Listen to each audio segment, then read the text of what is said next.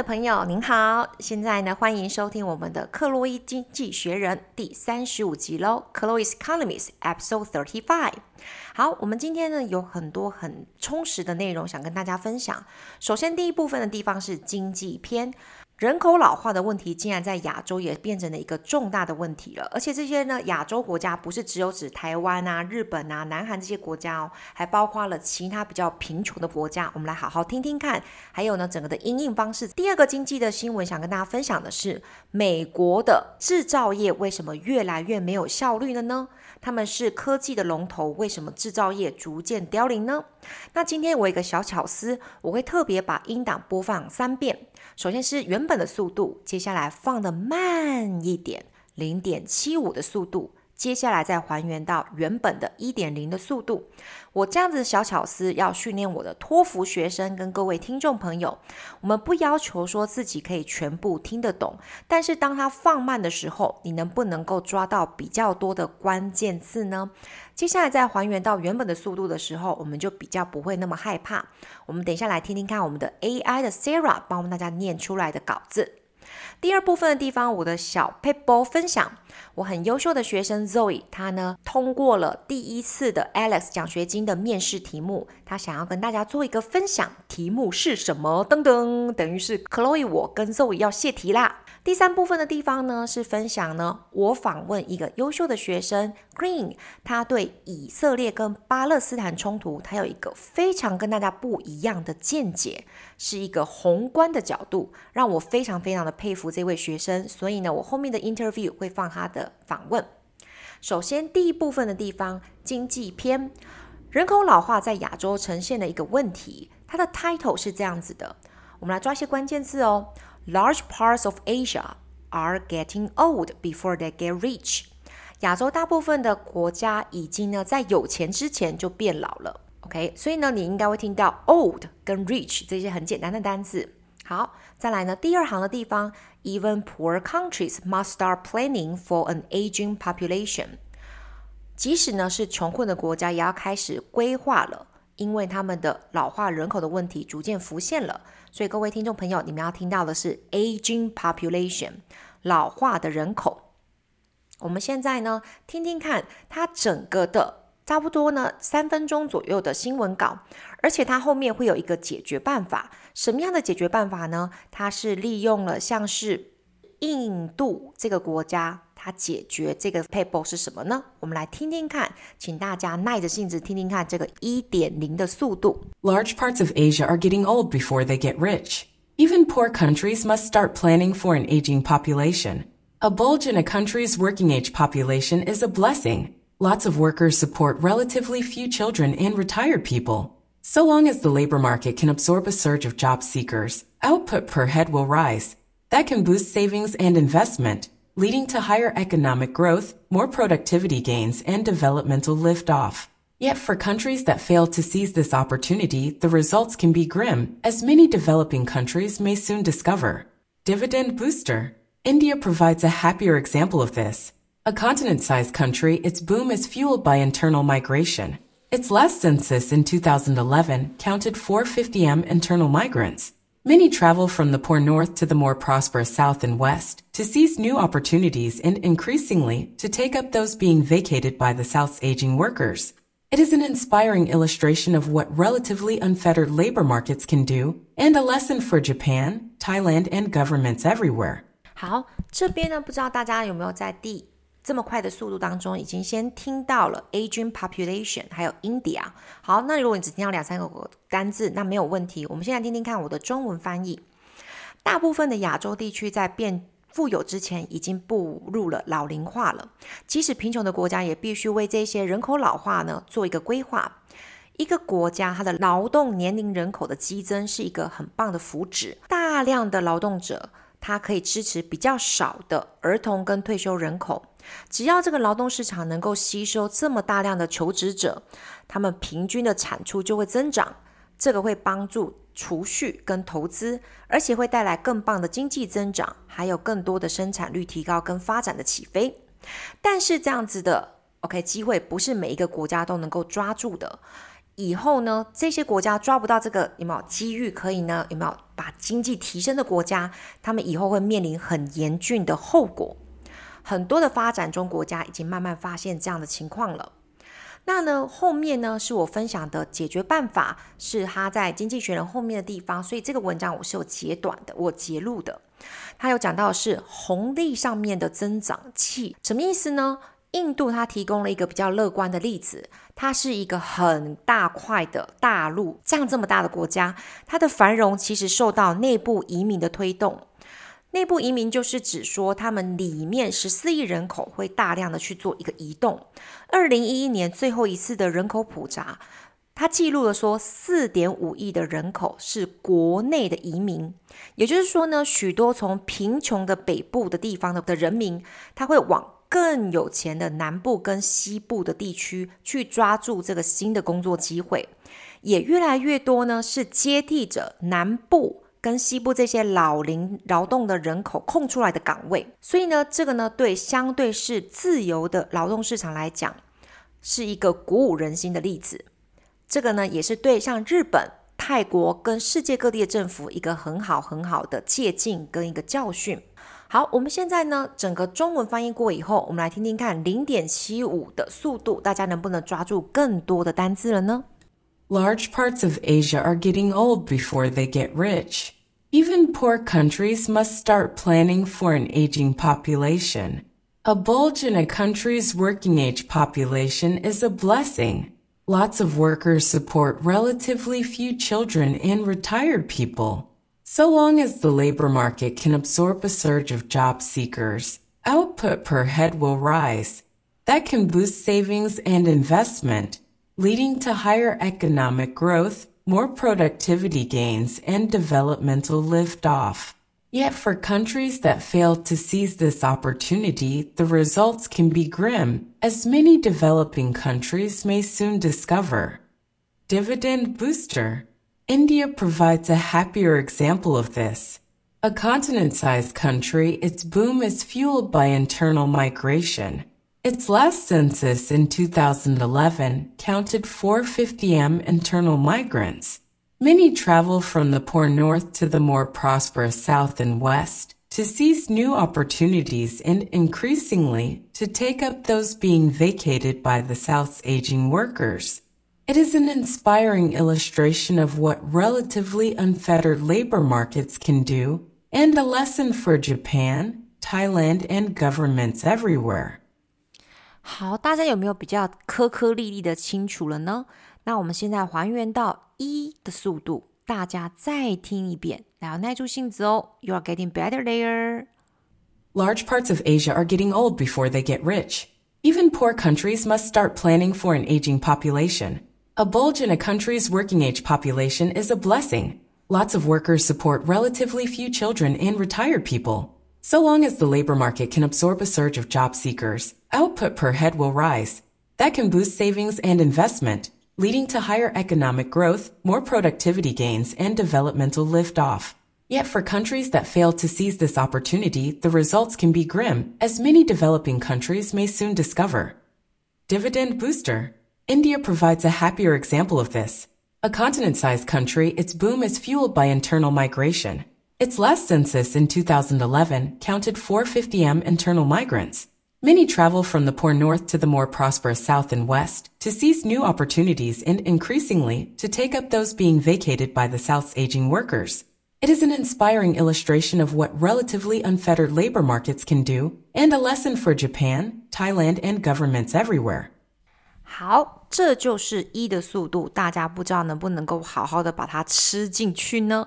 接下来呢，我们进行到了第二篇的经济学人文章。美国的制造业为什么越来越没有效率了呢？因为既毕竟说台湾以制造业非常的就是闻名。那呢，我们来听听看这个。其实这是为我的客制化，我一对一的学生，他刚好是制造业的负责人，我特别为他挑选的这篇文章，我觉得对很多的听众朋友跟我的学生来讲，影响都很大。来，我们可以呢取经一下，它的 title 是这样说的：Why American manufacturing is becoming less efficient。好，你会听到两个关键字：manufacturing，manufacturing 代表是制造业；efficient，efficient 代表有效率的，有效率的。那前面加了 less，l e s s，less efficient，就是越来越没有效率。好，那第二行的地方 ，the unfortunate reversal of a long-standing trend，这是一个呢很不幸的趋势，是逆转过来的。就我们先听听看呢，原本的速度一的速度，它是怎么样去念这篇文章的？请各位听众朋友好好的听听看一的速度，来，请听。Why American manufacturing is becoming less efficient. The unfortunate reversal of a long-standing trend. A better clue is provided by what went well in earlier decades. During the 1990s and 2000s, manufacturing productivity soared, with the production of computers and electronics, especially semiconductor chips, leading the way. Gains seem to have topped out at around the time things went wrong more broadly in the early 2010s. All told, more than a third of the overall slowdown in manufacturing since 2011 is accounted for by computers and electronics. Yet problems with computers are not the whole story. Productivity has fallen in both durable manufacturing, which includes most tech, and the non-durable sort, which includes items like cigarettes and clothes. 14 out of 19 manufacturing subsectors, from machinery to textiles, saw declines during the 2010s. Perhaps all those computers have been put to poor use. America may be a technology superpower, but when it comes to using tech in the physical world, it lags behind others. It ranks 7th out of 15 countries in the adoption of robots per worker, according to the Information Technology and Innovation Foundation, a think tank. South Korea, the world leader, uses over three times more robots per worker. And after adjusting for average wages, richer countries tend to be more advanced. America ranks 11th. Could things change? Industrial policy advocates hope that America's subsidies for chip production and green tech will lead to a manufacturing renaissance. The idea is to boost productivity by enticing companies and investment to cluster in a given region. Much as Shenzhen in China used its status as a special economic zone to become an impressive manufacturing hub. A breakthrough in robotics or artificial intelligence could push things along, just as information technology led to a surge in productivity from 1995 to 2004. For the moment, though, this is just speculation, and American manufacturing needs all the help it can get. 好，这是一的速度有没有很精彩呢？刺激又快速。它的整个的中文的意思是这样说的：美国的制造业效率降低的原因，是因为它呢会造成长期趋势的不幸逆转。就是一旦呢怎么样，它慢慢的就是从蓬勃发展的制造业，然后呢慢慢的低下去以后逆转，就是怎么样，越来越没效率，然后呢产值产出越来越的低落。这样的逆转，那呢，其实呢，我们可以从什么样的线索得知呢？在早些年的时候，我们看他们的整个的开发进展，上世纪一九九零年代到现在二零零年，OK，二零零零年代这二十年之间呢，制造业生产率飙升，尤其是电脑和电子产品，特别是半导体晶片的生产一直走在前面。然而呢，美国的生产率增长似乎在二零一零年初就开始呢出现了很大的问题。它到达了顶峰以后，就慢慢的呢趋缓了。整体来看，自二零一一年以来，制造业他们速度慢慢的降低，超过三分之一是归因于他们使用电脑和电子产品。为什么呢？其实啊，它的问题并不只是限于在电脑。它主要的制造业啊，大多数的科技产品，还有呢非耐用品的制造业，包括香烟、还有服装等的物品，它的生产率都有下降。在二零一零年代之间呢，十九个制造业的副领域，就是可能他们的副品牌，OK，副业的东西，十九个当中有十四个，从机械到纺织业，他们的生产都下降了。也许这些电脑的应用呢，并他们并没有好好的使用这个电脑的运用。美国可能是技术强国，重点来喽。美国是技术强国，但是对于技术运用到实际上的世界跟生活上面，他们落后于其他的国家。根据智库，就是所谓的 think tank，它的资讯技术跟创新基金会的资料显示，美国在每一个工人使用机器人当中，排名十五个国家当中，它排名第七个，是全球的领先者。但是如果韩国呢，每个工人呢使用机器人却是美国的三倍以上。如果我们稍微调整一下平均工资以后，其实会发现说，富裕的国家往往名次更往前了，而美国却排名在第十一个国家。OK，所以呢，其实你们不能够全部用拿所有的国家一起比说，啊，你用了三百万个机器人，我只用了两百万。你要调整薪资以后，发现说美国的排行是下降的，那这样的事情有可能产生转换跟改变吗？支援产业政策的人士希望说，美国可以对晶片生产跟绿色科技的补助呢，能够引领制造业，它可以复兴 Renaissance。Renaissance 这个单字呢，托福的考生常常听到 Renaissance 代表文艺复兴，在这边呢代表复兴就是复苏。这样的想法呢，是透过吸引企业跟投资在特定的地区可以聚集在一起，就像中国的深圳一样，或是深圳，看你怎么发音。它利用这个特殊经济区的地位，成为一个令人非常佩服的制造业中心。它可以借由这样的方式来提高整个的制造业生产率。如果说机器人的技术跟人工智慧取得了一个突破点，就像是资讯资讯技术在一九九五年到二零零四年当中，它推动了生产率的激增一样，也可能呢把整个的事情的发展弄到更好的效果。但是这一切都只是一个 speculation，speculation 推测。美国的制造业现在需要所有他们能够得到的帮助，才能够有所复苏跟转环。好，我们现在来听听看，如果是用零点七五的速度，你们能不能听到多一点的单字？我们来听听看哦。你要听到 manufacturing 制造业，manufacturing，你们会听到 decline，d e c l i n e，decline 下降。你们接下来呢会听到 speculation。Speculation 推测，我们来听听看零点七五的速度会不会抓到这三个关键字。好，请听。Why American manufacturing is becoming less efficient. The unfortunate reversal of a long-standing trend. A better clue is provided by what went well in earlier decades. During the 1990s and 2000s, manufacturing productivity soared. With the production of computers and electronics, especially semiconductor chips, leading the way, gains seem to have topped out at around the time things went wrong more broadly in the early 2010s. All told, more than a third of the overall slowdown in manufacturing since 2011 is accounted for by computers and electronics. Yet problems with computers are not the whole story.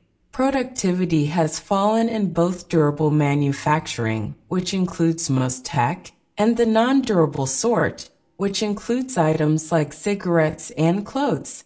14 out of 19 manufacturing subsectors, from machinery to textiles, saw declines during the 2010s. Perhaps all those computers have been put to poor use. America may be a technology superpower, but when it comes to using tech in the physical world, it lags behind others. It ranks seventh out of 15 countries in the adoption of robots per worker, according to the Information Technology and Innovation Foundation, a think tank.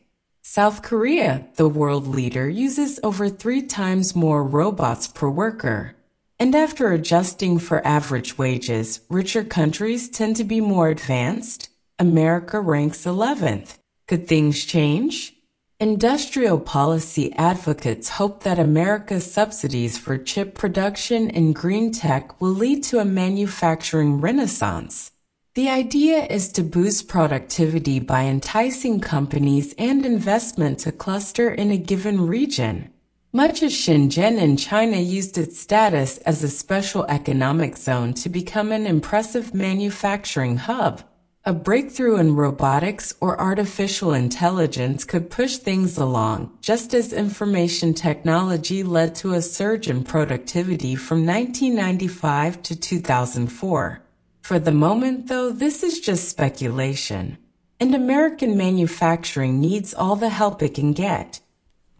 好，不要睡着喽。这些呢都是很精准、很精准的单字，会应用在科技篇、经济篇，还有你们的雅思、托福、多益的单字。其实这里面你们应该都要听得到。那呢，如果听得懂零点七五的速度，恭喜各位听众朋友，你的听力相当于多益上面大概有七百分至七百五十分的水准。我们现在呢放快速度，回到原本的速度。那呢，你要听到什么单字呢？你可以呢听到的是 man，就是我们刚刚讲的嘛，manufacturing，manufacturing 制造业，decline，decline 下降，speculation，speculation 推测。我们再听一次一的速度，好，忍耐一下哦，干嘛的？Why American manufacturing is becoming less efficient? The unfortunate reversal of a long-standing trend. a better clue is provided by what went well in earlier decades.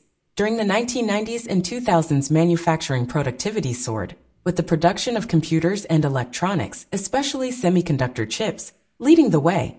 Gains seem to have topped out at around the time things went wrong more broadly in the early 2010s. All told, more than a third of the overall slowdown in manufacturing since 2011 is accounted for by computers and electronics.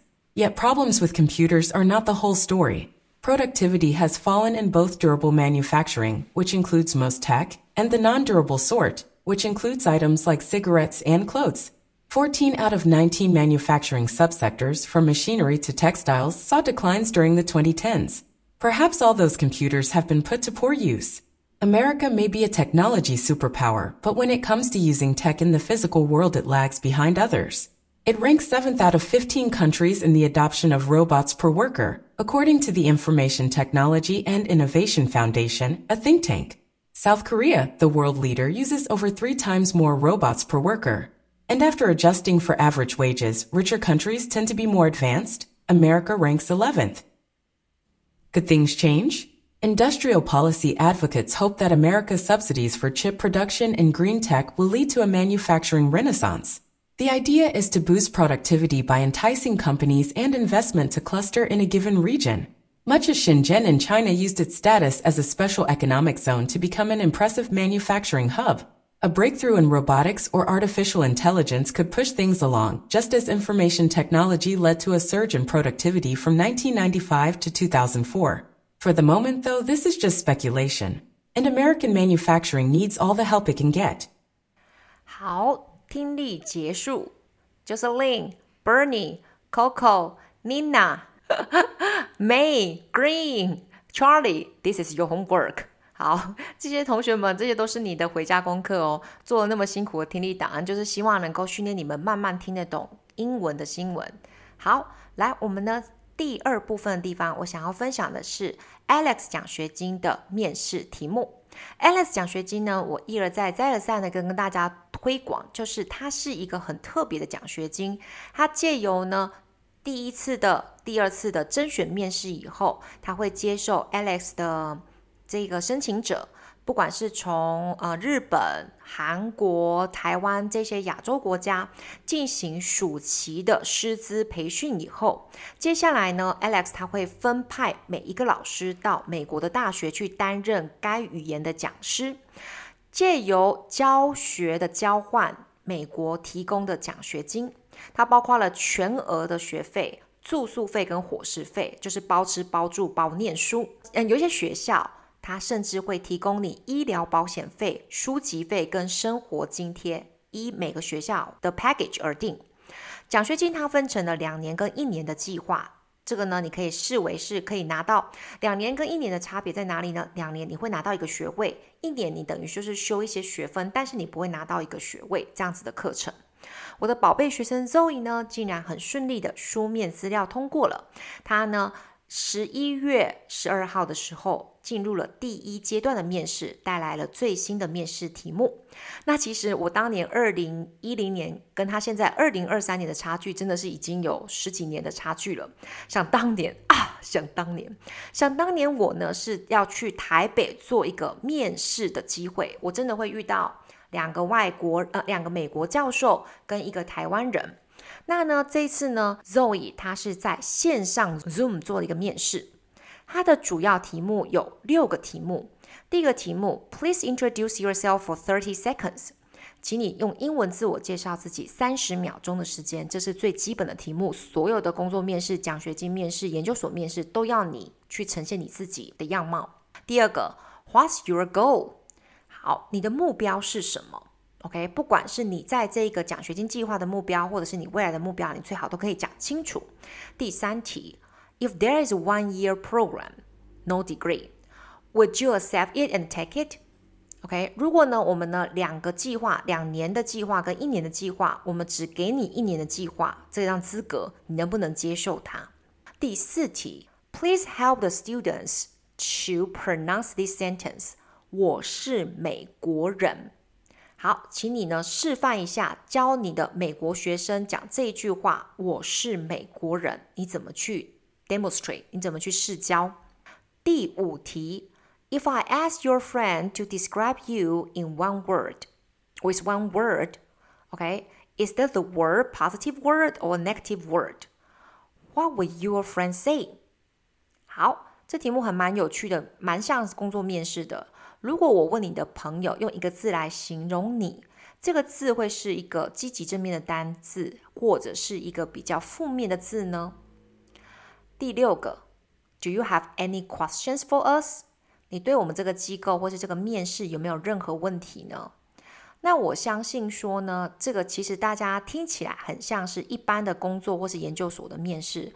我觉得比较特别的就是你能不能接受一年的计划，就是我不让你拿学位，你待一年你就必须离开美国，或者是第四题的，请你试教“我是美国人”这个句子。那其其他以外的题目都蛮呃蛮安全牌的题目，没有一些奇思异想的东西。我听过最有趣的一个题目是，呃，在 Google 美国 Google 的面试里面，他会问一些非常非常天马行空的问题，什么如果我把你缩小一百倍，你突然间掉到了果汁机，你会做出什么样的反应？像这样的题目是不是很天马行空？那幸亏说 Alex 这样子的面试没有这样子的天马行空。那我相信我的学生会回答得非常的稳妥。那呢，我们就期待进一步他的好消息。好，第三部分的地方呢，上次我讨论到了以巴冲突的时候，我呢引用了吴德纯导演他的研究，他说过。在几百年前的时候，大批的犹太人，他在一个阿拉伯的地区，他必须要为了求生存，他隐于市，隐藏自己在这个大都市、大地区里面，他把自己藏起来了。几百年后，他被同化成了巴勒斯坦人。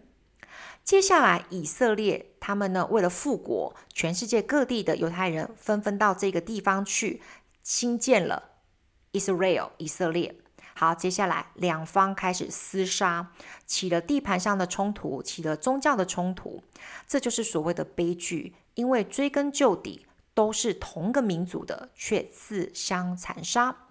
所以呢，我在分享这个课，呃，这个论点的时候，我在上 Green 一对一的托福课程，我就问他说：“Is this ironic that they have such a tragedy?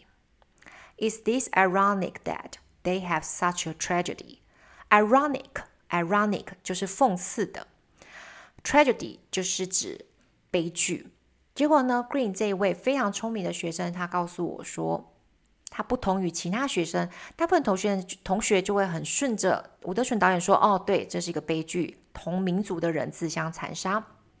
但是我非常优秀的 Green 同学呢，他持着不同的看法，他对我说出了 No。我们来听听看他在访问中是怎么说的。Dear audience，亲爱的听众朋友，Now I have the honor to interview one of my best students, Green. She has something very insightful to share with you. 我一个呢非常非常聪明的学生 Green 呢，他想要跟大家分享一个非常非常令我有启发性的一个见解。We were talking about the conflicts between Israel and Palestine. 我们在讨论说呢以巴冲突。 And then I share one opinion that actually the people in Israel maybe are killing their own ancestors. 我讨论到说呢，有可能呢，现在呢，以色列国家这些人民正在杀害自己的祖先，就是巴勒斯坦人。当年有可能隐藏于这个城市这个区域，实所以实际上实际上以整个基因来讲的话，说不定这两个民族他们的基因是一致，他们是彼此的，就是巴勒斯坦人是以色列的祖先。